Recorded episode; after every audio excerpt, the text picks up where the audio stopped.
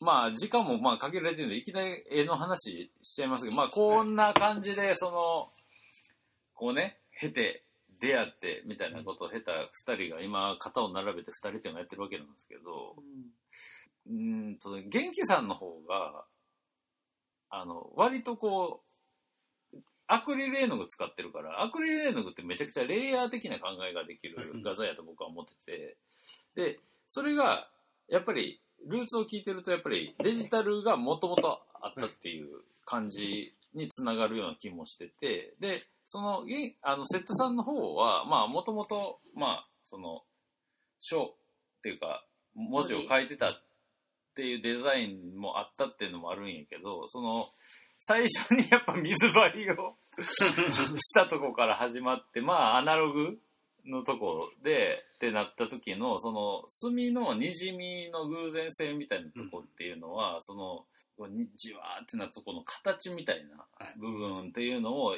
今も残してる絵を、まあ特に奥の部屋のあの5枚なんかそうですね。だから、あにじみとかかすれっていうのが、めちゃくちゃ好きなんですよ。うん。ただ、やっぱりその中でも好みがあるじゃないですか。はいはいこういうかすれが好きとかう、ん。もう滲んでりゃ何でもいいわけじゃないし、うんだそれは、まあ、ひ言葉で説明できないんですよね。うんあの例えば、ぼちゃって墨とかを落として、あのでそそこに水をバシャってかけた時に、じわーってなって、うん。これが好きなんだよねっていう感じでしか、はいあの説明できないんですよ。はいはいはい。だからそのバシャってやった時に、全然好きじゃない滲みが出る可能性もあるし、うんうんそう。うん。もうまさにあの書き方は、もうそれが全てなんよそうね。だからそれの、一回やって、OK。じゃあもう一回やってみて、OK。みたいだかな。ら途中でもう当然アナログで一発でやってるから失敗することもあるんですよ。失敗したらもう最初からやり直しうん。もうそして、その度に、アンドゥできねえ、保存できねえって、デジタルこの弊害を頭で思い浮かべてそう。だから。そう。だからあのやり直すには、うん。で結局やり直した方が早いと思うんですよ。うん。あの失敗したものをいくらいじくっても、うん。結局どんどん乗算されるから、うん。レイヤー的考えで言うと、だから結局もう元には戻んないんで不可逆じゃないですか、うん。うん。だからもうやり直そう。っやり直すじゃないですか、うん。やり直すと今度さっきこうやったけど絶対こっちの方がいいよなみたいなうんこう感覚になるじゃないですか、うんうんあもう感覚とちょっとそう学びもあるでそうそう。アップデートされていくじゃないですか、うんうんだから今度はアップデートされた状態でまた一から始められるから、うんうんよりいいものが書ける確率が高いんですよ。うんうんうんうんうん。だからもうま失敗したらやり直す方が絶対にいいと思ってるので、はいはいはい。だで、それはだから、あれでしょ。だから図像自体は、よ同じやつをもう一回やることもあり得るってことなんですか？同じことをもう一回やりますよ。あー。ただ同じことをやっても同じものにになるわけじゃはない。ならないし、その書いてる時って、うん。ここちょっとなーみたいな、うん。もう完璧にこれ俺のもう今まで生きてきた中のさあの描いた絵で一番ってなかなかなんないじゃないですか、ここをもうちょっとこうしてればよかったなって書きながら思ったりもするじゃないですか、そこをやり直すことによってああそこさっきこうだったからうんもうちょっとこうしようって直せる部分でもあるから、これはでもあれでしょ。元気さんの作風の場合はないそうですね。今、でしょ。えっと、アクリル使うときも、あの、水彩使うときも、まあ今、明らかにその、これだなって思ったときは、自分ももう最近もう諦めるために、うんちゃんと覚悟を決めて破ったりするようにしてるんですけど、最近あの、1枚絵完成した時点で、うん俺はホワイトを上から、はいはい打ち負けるよいや、うん。そうあれがそも俺にとっ特徴やて、なんか、なんですかね、言葉でうまく言う、表せないんですけど、うん。な死というか、うんなんていうか、破壊なわけですよね。うんうんで、そこの中で、案外自分の絵って、殺した上でも生きてて、うん。うんうんで、その死んだ、例えばその、いわゆる、俺がよく描く死んだ目とか、うん。うんうんあと、朦朧とした時に見る風景みたいな、うんうん。あこれがフィルター、フィルターというか、んんんやれるんだ。で、それがコンピュータグラフィックスでは、意図的にすごい何回もうん繰り返してやってたことが、結構偶発的に、うんしかも狙ってない形で、うん上から垂らしてみたら、ああ、これ方向こっち行っちゃったか。でも、それがうん。一番見せたかった目を殺しちゃって、うん。案外良かったとか。うん。結果 OK みたいなとこでしょ。これってね、あれなんですよ。いわゆる伝統的な西洋絵画と日本画の違いとか、はあとはまあ油絵、まあ今回の場合アクリルやけど、アクリルと水彩画の違いの、ものすごくベーシックかつ本質的なところの違いがめちゃくちゃ出てて、で、結局、あれなんですよ、あの、要するに、どういう形で、あの、ログを残すかっていう話なんですよ。で、アクリル絵の具って永遠に重ねられるし、まあ、これは西洋絵画的な方向もそうなんやけど、で、やればやるほど、ログが残ってて、深みが出る。深みが出るんですよ。そう。っていう世界。はいなんやけど、その水彩画とか、まあ、す特に水墨画なんかはもっとえげつないけど、でまあ基本的に画材としてまず水彩画の画材っていうのは、塗れば塗るほど濁るっていう世界なんで、いかに一発で決めるかっていう世界に。そうですね。で、それで、一回でも失敗したらやり直すっていうのは、その、その表面は、の綺麗、表面の完成度を保つために、時間的なログを永遠に、あの、見えないところで重ねてるっていう、とこで言うと、要するにこう、その、どういう肌合いの完成品にしたいかっていうこだわりなだけで、かかる時間はほぼほぼ一緒なんやけど、だから結局、その失敗したっていうのも、うん。失敗してるのかどうなのかも自分で判断できないじゃないですか。うんうんあの、明らかなもの以外は。うん後々見てみると、うわ、ここちょっと微妙だなって、うん。なって初めてうん。やり直そうかなって思ったりするわけで、うん。あの、もう最初の段階で、こうなって、例えばここにピシャってなんかは、あの、弾いて、水を弾いたら、あ、失敗だなって思うんだったら、そこまでの能力があるんだったら、もう一回も最初から失敗しないで書けるんですよ。うん。うん。うん。ただそれができないから、やっぱり、その試行錯誤しながら、うんあの、書いていくしかないっていうだけで、で、さらに、あの、元気さんのアクリルがやばいのが、そのログを残すんやけど、最終的にそれをちょっとこう、散らすために白を入れるっていうのが、やっぱり元気さんの絵の特徴やなと思ってて、要は軽さを、だそそんなにやってないよっていう風に言ってるかのように、軽さを入れるっていうのが、この人のこの白ってほんまに、まあさっき死って言ったけど、それにすげえ、死っていうか、俺の感覚やと焦点って感じがすごいしてて、本当にあの、それがあの瞳の表現息ができなくて、ホワイトアウトしていく感じというか、あの、多分心地よさとかの、うん。そういうのも表したいっていうのはあると思うんですさっきのその、例えば水彩の失敗したら書き直しっていうのも、うん。俺はそれ屍を積み重ねていくうんことだと思うんですけど、うん。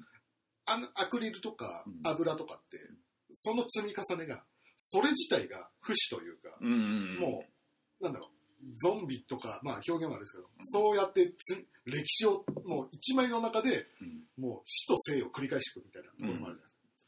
俺はそっちの方に魅力を感じて、まあ俺もそっちの方に魅力は感じてますよ。いや、やるやらないは別としてね、やれるやれないは。でね、俺がすごい面白いなって思うのが、これが、この、こんな二人がデジタルでペイントをしてる時の作風が逆になってる感じがしてて、僕の感覚ですけど、うん。なんか、元気さんのえデジタルは、すごい水彩っぽい淡い色彩を使ってる感じがするし、まあ、セッタさんの場合は、なんかもっとこってりした感じに見えるう。んうん確かにそうですね。うん。この辺はなんかあるんですか俺、あの、派手な色がいいとは思えなくて、自分の絵の中に、最近、それこそ今回の絵の、あの、目立つ黄色とか、ね。うん。そういうのは使うようにはなったんですけど、でも黄色自体もあれ、だって普通の黄色い色パーンじゃないじゃないですか。はいなんかすごい淡い色調で。はいおぼろ月みたいうんなんか俺の表現で言うと、新色を殺していきたいんですはいはいはい。よ。だから、描いてて、描き終わった後に、あ、サイド高すぎたっていう時が結構感じる時があって、うんうんうん。半分ぐらい色を落と、まあデジタルならではですけど、落としたりとか、その後にいろいろエフェクトかけたり、なんですかね、白のレイ、もうこれアナログとやってるの一緒なんですけど、白のレイヤーを濃さ50とかにして、上に乗せて、結構、色を殺したい、色とか濃度を殺す時があるんですよね。はいはいはい。それが多分俺にとってのその淡さで、あメリハリがありすぎると、俺の絵じゃなくなっちゃうんですよ。あ、ああ、でもアナログのあの白の暴力ほどではないですよね。そうですね。あれはやっぱ、もう少し馴染む感じアナログならではの、あれをデジタルで表現しようとしたときに、一筋一筋を書かなきゃいけない。で、それって、まあ偶発的とか、なんですかね、それこそバケツを、ね、考えて書かなきゃいけないからね。いけないっていう、バケツをから絵の具をかけるっていう行為をうん、冒涜に近い、それを再現するっていうことなのでやってて、俺は違うってなるんですよ。ああ、なるほど。たただ単純にあの面白くないっていうのもある。もあるし、なんかその、心を込められない。あなんか違うことやってんなっていう気持ちで書いてるとね。あ。なので、デジタルの場合はもう、しかも、ある程度、昔は絶対許せなかったけど、割り切ったことがあって、例えばエフェクトかけるとか、うん。あの補正して色をどうこうっていうのは、デジタルだからやるべきじゃないですか。はいはいはい。あれは技法だから。まあそうっすね。でも、若い頃ってそれがずるいとか、はいはい。てか保存できてる時点でずるいのに、いや、確かに。そう、そういうエフェクトかけたり、歪み直すのって、ああいうのずるいよなって思ってたのが、馬鹿らしいなっていうはい割り切った時点があって、そっからはもう、完成形が全てだし、はいはい。それ全てやるやれるんだったら、まあ、ちょっと前に流行った色修査ああいうのもデジタルだからこその表現だから、もう全てやるべきだし。い、や、全然使いたいですよ。それがやっぱ割り切ってからは、今みたいな作風が楽になったし、なるべくまあ、その、デジタルならデジタル、うん。アナログでやれることはアナログっていうのが割り切れたんで、うん。結構呪縛からうん解き離れて、剥離していく感じにはなってます。はいはい。だから結構そのアナログとうんデジタルやるんだったらどっちも同じものを書けるようにっていう、まあ、人もたくさんいるじゃないですか。昔は本当そんなあの、まあ、寺田さんとかもそういう感じじゃないですか。うーん、まあそうかもね。どっちもう別に画材画材として捉えてるんあで、あのさ、まあ特に自分の線に対する絶対的な作風性がある。だからこっちで書いてもこっちで書いても変わんないよねっていうところが魅力なわけじゃないですか。お俺はそのデジタルだったらデジタルでしかできないこと、はいはいアナログだったらアナログでしかできないことを。楽しみたいなっていう感じなんですよね。だから、あの、俺がすごく一番惹かれるのは、やっぱり、しまあ、白黒のグレースケールの表現で、ちょっとすなんか懐かしさとか哀愁とか切なさとか、そういうなんか空気感のある絵とか、うん。あとはなんか無表情なのか、ちょっと笑ってるのか、うん。怒ってるのか、なんかわからない表情とか、うんうん。そういうのがすごく好きで、うん。そういうのにこう惹かれたりするんですよね、他の。めちゃくちゃ表現されてると思いますよ。本当ですか？あそれはなんか空気感っていうのはなんか別にアナログでもデジタルでうもん。あるって思う、本当ですか？なんかその、モノクロ映画のモチーフの一個にカラーをこう入れることで意味をこう持たすみたいな感じのその、なんつうのか、こう、特別感であり温かみみたいな感じうん。がする時があるんやけど、セッタさんの世界観的には、モノクロで基本表現してて、それにプラス色をつけるっていう感覚。そうですね。要はグリザイユ手法うんみたいな、最初グレースケールで全部描いて、そこからこう、あの色を乗せていくっていう感じで描いてるんですけど、うん。結局、その、色彩感覚でうん。まあ、人それぞれ勉強ししないといけないところとかもあるんですけど、どうしても最初に色をつつけられないんですよ、最初から。なるほど。あのもう頭の中がごちゃごちゃになっちゃって、なるほど。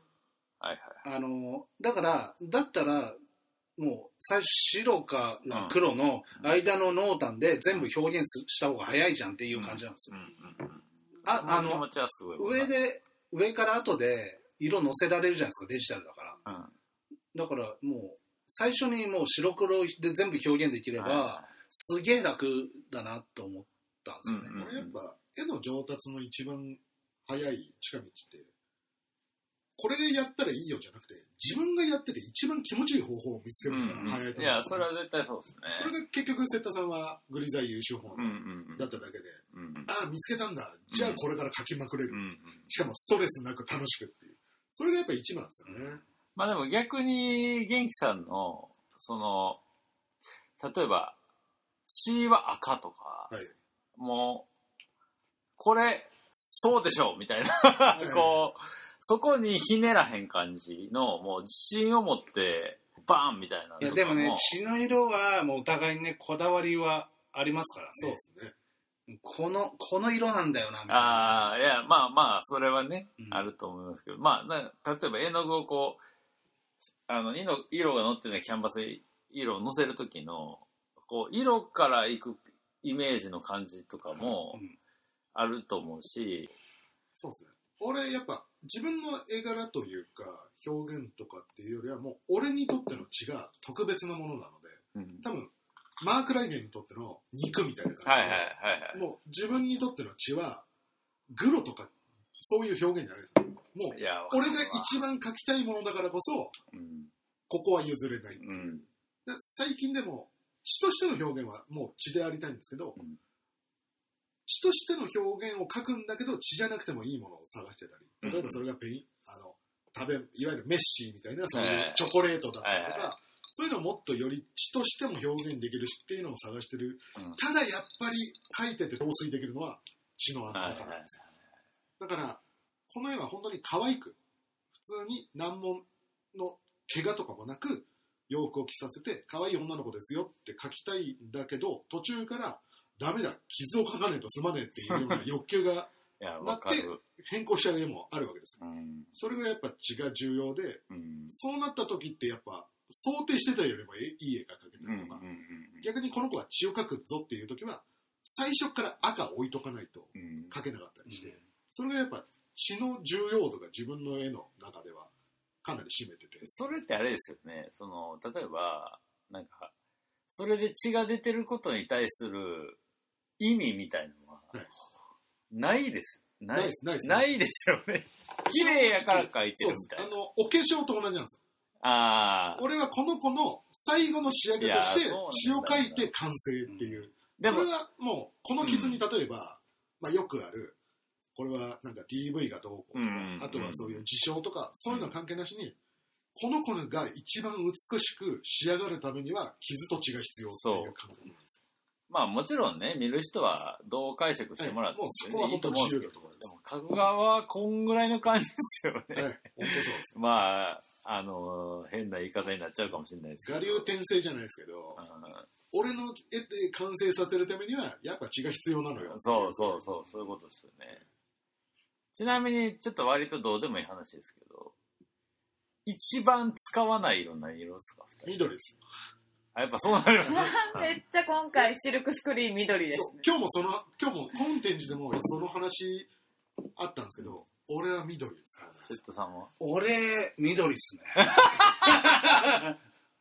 いや、緑マジ使わないです。ああ、確こかにイメージはない、絶対オレンジはよく使うし、黄色も好きだし、ピンクも使ったりするでしょ？青？あ青も使うし、じゃあ、緑っすね。逆に言うと緑。あただあの、嫌いとか好きじゃなくて、使わないってだけ。いや、俺はもう、だから俺、蛍光グリーンとかめっちゃ好きなんですよ。はいは髪の毛も緑い。まあそうね。いや、だから可能性がね、あるんかもしれないですね。だから緑をこだから今回やっぱコラボで、うんもうハローワークさんにうんあの緑使ってもらったのは、結構新しい扉とかはいはいはいはい。俺にとって緑は、ちょっと、こ神々しいのかもしれないですね。ああ。わかる。あのね緑難しいよそう、緑。いや、本当に、いや、あの、セットさんが今めっちゃ可愛い顔 あのね、もう本当冗談抜きに、俺にとって緑って、あの、ナイキのエアマックス95の、あーあのね。黄色グレーね。そう、の、あれがもう思考なんですよ。はいはい。だからまあほぼ緑やな。そう。だから、あの、蛍光グリーンとか、うんあああいうのって、もう俺の中の子供の頃のうん超超好きなはいはいはい。色だから、もうあれを多分超えられないのと思ってるのかもしれないです。うんうんうん。なるほどね。あと純粋に俺の絵柄に緑がなさすぎるんですよ。多分、ちょっとやっぱ、ゴシックなまあ、うん。雰囲気あったりするから、ピンクは入れられやすいんですよ。もうちょっとね、ポップにしないとね、グリーン入れられない気がしちゃう。まあ単純にまああ赤と緑っていうのは補補色関係なんで、うんはいで、しかも最もハレーションがきつい。そうですね。まあ白と黒以外で言うと。だから、ちょっと再起感が出すぎてしまうというか。だから緑の、あの、方によ寄らせればまあ描けないそうそうあれの色を使う絵を描かないと。そうそう逆にだから言うと、そうそう詩を描くんであればやっぱり使いづらいところではありそうそうますよねそう。まあ、差し、まあ、これはもうね、まあ言わずもがなですけど、差し色ですでに使ってたりとかすると思うけ結構その、影とか、陰影の中では緑は使うんですけど、ど。うんうんうん。なんかしかも、あえてちょっときつい緑使って、はいはいはい。まあ結果目立たないっていうのはあるんですけど、ちょっとね、でもこういうのは苦手だからっつって、チャレンジしないとダメじゃないですか。そうなんですよ、まあ自分のねあのもっと可能性の扉をもっと開いていかないとこれは、うんでも、まあそんな、こう、二人が今回、こう、この展示に、ツインズトランジションにやってるわけなんですけど、お互い今どう思ってるんですか？お互いは、お互いのことを。で俺はもう常にずっとリスペクトですよ。ただ負けたくないという気持ちももちろんあるし、はいはいはい何に勝つ負けるとかじゃなくて、うん。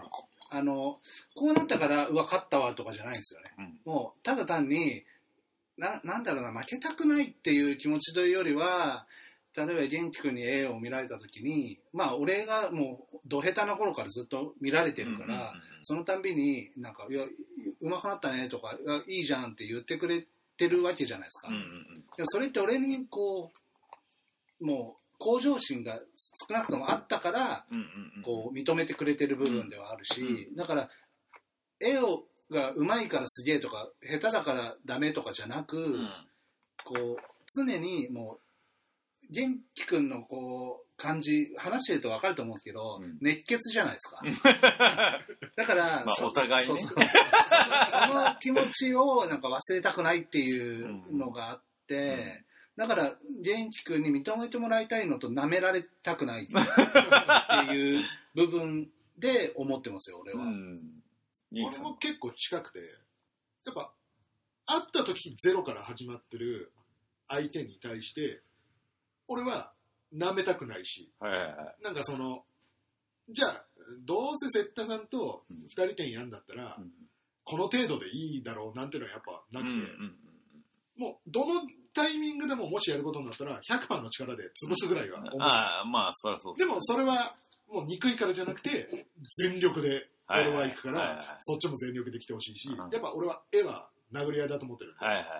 そういう相手が俺はついにできたなっていう感覚でやっぱ思ってて、それはもう本当に年数でも技術でもなく、うんうんうん。俺と同じ厚さをこの人は絵に込めてくれるし、うん俺はそれにずっと答えたいし、うん逆にさっき生徒さんが言った舐められたくないとか、うん。俺も衰えたなって思われてる。だから元気くんが例えば何か帰ってきて、うわなんか手抜いてんじゃねえのみたいな感じでおお互い多分それは思われたくないよね、はいはいはい。あ一番やっぱ怖いし、俺今回、瀬戸さんは毎回やっぱ俺に絵見せてくれるんですよ。うんどの状態でもうん今描いてるんですよ。ゲーム二人でやってても、うんよくあの絵描きながらゲームやったりするんですけど、マッチング中とかに。うん。今描いたんですよって見せてくれて、俺はそのために、今描いてたのかよって思いつつ、やっぱ、いいなっていうのがあるから、うんいいねってなるんだけど、俺は最近見せないようにしてるんですよ。それはなんか、今回の展示で言えば、額を箱から出した時に、え、マジっすかって言ってほしいっていうツンデレなところもあって、うん。やっぱそれを一番最初に見せつけたい相手でもあるし、逆になんか、それだけ俺は今回の展示でいい絵が描けなんで、やっぱ思ってほしいっていうところもあって、いだから小出しをあんまりしたくなかったんですよ。あとだってだ当日搬入当日出せば後でこっちもうわそうだった俺もっとこうすしたのにみたいな直せないしね だからね、今回の展示は、すごい、なんか、モグラが始まって初ぐらいの二人展の中でもやっぱ特別な展示で、やっぱ、ある種の部分ではバチバチにやっている。で、こう、ある種の言い方をすれば、今日ラジオでストーリーを語られた通り、まあ、セッタさんにしてはチャレンジでもあるかもしれないし、まあ、元気さんにしてみたら、こう、そういうのを見傍らで見てきてた人と、こう肩を並べる展示であるんやけど、そんな二人のタイトルがさ、ツインズ、うん。でしかも女子の双子っていう、ここに萌えを感じてもらえたらなと。なんでこのタイトルにしようと思ったんですか？いや、いや、もうちょっとこれ、ずれるんですけど、モグラグについて言わせてもらっていいですか？あ、はい。あ俺はやっぱ、ゴアデッキもあったし、あと、わこの人ここでやるんだっていう展示がやっぱ結構モグラグさんはあって、ううんん。で、あとはもう前半の方で言ってた、この、会うっていうこととお酒のうん。ね、席でっていうのも、はい。俺はモグラグでここで展示したいな、いいなって思ったのが、大体酒の席だ。まあねレセプションで行って、この空間最高なんだよ。あともう二人最高なんだよっていう感じはあったからこそ、俺はいつかここでしたいと思ってたんだけど、やっぱ自分で感じてる、そこで展示してる人の作風がうん。自分とは明らかに違うし、はい、はい、はい。っていうのはやっぱ思うんうんってて、なかなか難しいだろう。まあやっぱカメレアンとか仲いいけど、あの作風と俺はやっぱまた違うし、はいはいはいっていうのはずっと感じてたんですよ。はいはい。でもその中で、やっぱ飲みの席でしたよ。うん。で、来年あたりどうすかって言われた時に、うんうん俺はもう、よかった。俺はこの二人に、もう認められたんじゃないけど、なんか、大丈夫だったんだって思って、で、セッタさんと、しかももうね、うん盟友とも呼べるセッタさんと二人展どうすかってなった時に、これやばいぞと。うん。モグラグで二人展やる。生半可な作品出せるっていう いや、それ嬉しい。で、しかも、俺らデジタルだけど、うんやっぱ、比率としては、そうですね。アナログいかないとダメでしょっていうにアナログうん、が多いですもんね。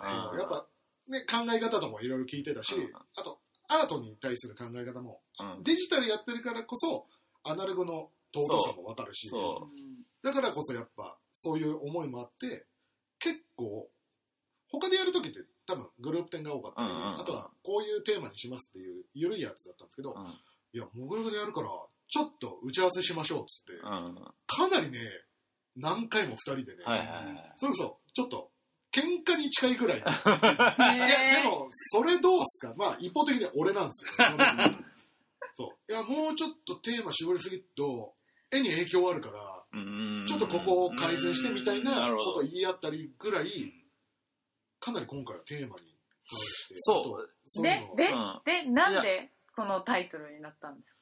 まあでも、その、まあ、そこに関しての明確な仕掛けは、まあ、もちろんこっちから提示しないんですけど、はいはいはまあ、あの、すごく簡単に言うと、やっぱり、あの、お互いに描きたいものってやっぱ女性像が多いじゃないですか。でどうせ描くんだったら、同じモチーフで描きたいよねっていう。比較じゃないけど、うん比べられる。そう、だから自分が書いたこれ、自分が書いたこれっていう。ただ、その書いたものって違うじゃないですか。うんでも、元は一緒なんですよ。うんだから、ふ双子にしたんですよ。うんで、やっぱトランシジョンの、トランジションね。トランジションの変変遷？変遷。うんっていうのも、その流れが見えるように、自分の場合はできるだけ年齢を変えるように。っはいはいはい。ていうのは俺の受け取った変遷で、セットさんは。それが、そう、俺はもう時代も何もかもが全部違って、うんあの、まあ、その裏設定がいろいろある中で、あの、俺の展示は、あの、初めの方から見てると、どんどんどんどんこう変わっていく、うんうん。あの、見見た目、色とか、うん。そういうのがどんどん変わっていくように展示してるんで、うん。そう、だから結構あれなんですよ。なんかその、要するにアウトプットをどういう形にするかっていうところで、そのギャラリーっていうアウトプットって一個結構特殊なぼ部分があって、で、展覧会、その一個の展示って考えた場合に、その総合的にその空間が何かの意味をなすことによるアート性っていうのもあって、で、これ、この体、この空間だけで、こう、このこういう特定の体験ができるっていう仕掛けを用意するっていうのは、まあ言ったらコンセプトチュアルアートの一個の仕掛けのやり方なんし、上で、その、まあ言ったら海外表現においてはデジタルと、デジタルペイントとアナログペイントの今かなり過渡期に来てる状態があって、で、僕らの中では別にそのアナログ至上主義でもないし、はいその、なんつうか、特、あの、その、自分に合った画材、うん画材の中にデジタルっていうのがあるだけであって、そこでで、きたものが良ければいいっていうのがもう一番ですよ。そう。で、そこでの表現の価値を僕らは言いたい。うんで、だけど、まあ、売り方としてはた、まあ、た確かにデジタルっていうのはデータなので、はいそれをどうやってアナログに販売していくかっていうと付ころで、加価値をつけたり。そう。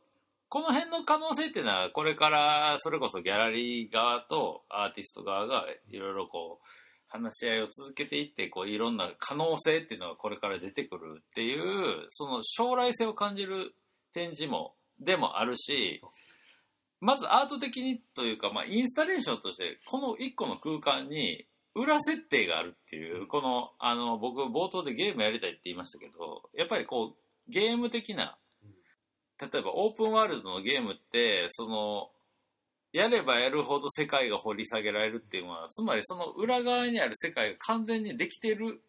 でも、それをどこま、どこまでの深さでアクセスできるかは、プレイヤーに委ねられてるっていう状況。ね。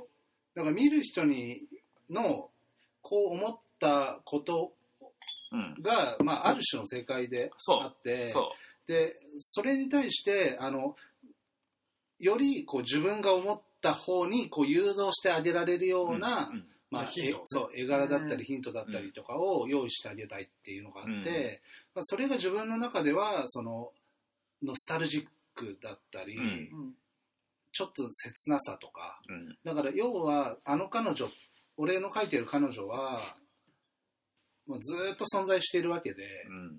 ほとんど結構人生的にうん。あの楽しいことより辛いことの方が多いんですようん。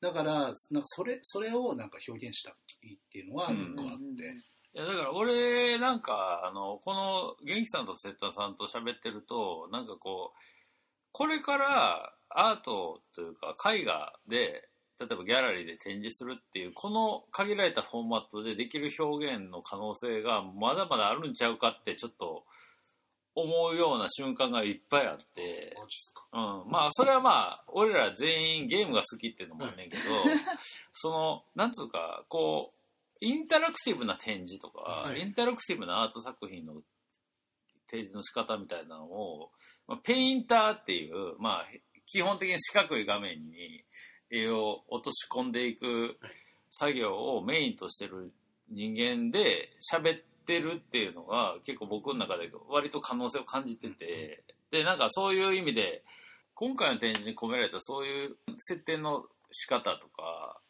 二人展っていうもので、その、裏設定及び世界観を共有して、各々の作品を作るっていうやり方っていうのは、結構モグラグ的には新しいと思うんですよ。そうですね。だから単純に合作を作るとかじゃなくて、うん。じゃないの。でね。最初はそれも考えたんですけどね、うん。で結局あの一作二作とかだったらまあ問題ないでしょう。うん。ただお互いやっぱ違うんで、ううん。んあと俺本当わがままなんで、うん。人と俺の絵を邪魔されたくないんですよ。作品として出す時には俺の絵でありたいって思っちゃうから、うん。どんなすごい人とっても合作は嫌なんですよ。ねうん。でも縛り好きはありますもんね。なんかこういう条件のもとにはい。こういう絵描いてとかは、でも縛り好きなんだけど縛られすぎるの嫌だから。そう。わがままこれむずいね透明のロープがいるのよ、これは。うん。今回よりやっぱりこのテーマとかそういう裏設定とかで今まで曖昧にその自分の中の絵ってなんだろうって思ってた時に結構答えに近いものができたのが、うん。作品って結局見る側が傍観者になるわけですよ。はいはい。登場人物でもないし、はい。作者でもないし、うん。何を言ってるかなんて俺も作者でも分かってないと思うんですよ、うん。もうその答えって、うん。でもそれ見た時に例えば瀬田さん側の絵を見る、うんさっき見たけど物悲しさとか、うんそういうのがあるってなった時にあそうなんだじゃああっちの奥の部屋にあるうん。テキストを読む。うんあ、そうなんだって見たときに、俺の絵を改めて見たときに、そ傍観者として、あ、この子笑ってるけどこうなのかもとか、う。うん。この絵ってこの雰囲気だけど、こうなんだなって、勝手にこっちの思い込みとか、うん。俺それが一番尊いし、そう答えだと思うんですよね。いや、これは限りなくゲーム的な攻略法に近いし、で、めちゃくちゃ分かりやすい例で言うと、セッタさんの絵と元気さんの絵のキャラ、両方とも同じ指輪をしてるわけですよ。でそ、れは言っちゃっていいの？いや、これはもうさすがにいいまあと思う。見てわかるっていう。で、あの、アートの展覧会、二人展っていうの、こう、ふお互いの作風の違いの中からやんわりと共通した世界観みたいな、第三のバーチャル空間みたいなのを想像するみたいなことしかできなかった二人展が多い中で、今回に限っては、明らかに設定があるっていうとこが、あの、めちゃくちゃ二人展として特殊であり、面白い。それこそ若い子たちのうん。SNS の活動とかに多分影響というか、うんヒントをもらってるところもあるし、まあ、ゲームもあるし、いわゆるタグでうん、なんか、なんとかなんとかにまつわる絵とか、あとはい。その、勝手に SNS 上でどんどん壮大なストーリーをやっていくみたいな遊びをされてるじゃないですか。うんそれ見たときに、知らない絵なのに、ストーリーを認識できる、その、まあ、二次創作だったり、うん。そういうのとかにも多分ヒントをもらったり、うん。で、それをもっと、なんだろう、ただ遊びじゃなくて、ちゃんと作品で持っていくと、上げていくと、なんかできるんじゃないかな。そうですね。だから結構その想像力がたくましいじゃないですか、今の。人たちって。うん今の人たちっていうか、俺より上の世代もそうだし、俺より下の世代も、そのネットとかでそういうふうに物語が好きで、いろいろ妄想して、で、こう、ああ、こう、どうって、もうどんどんどんどんこう妄想が溢れ出てくるような人ってたくさんいて、うん。で、その人たちってもう、これを、この絵を2つ見ただけで、いや、こういう風なんじゃないかって、もう、ぐわーって妄想が出てくるわけじゃないですか。でそれを逆になんか形にしして、二次創作として、なんか、書いたものとかも、うん。いや見てみてえなとは思うし、うんうん。どういう解釈したのかなみたいな。うん。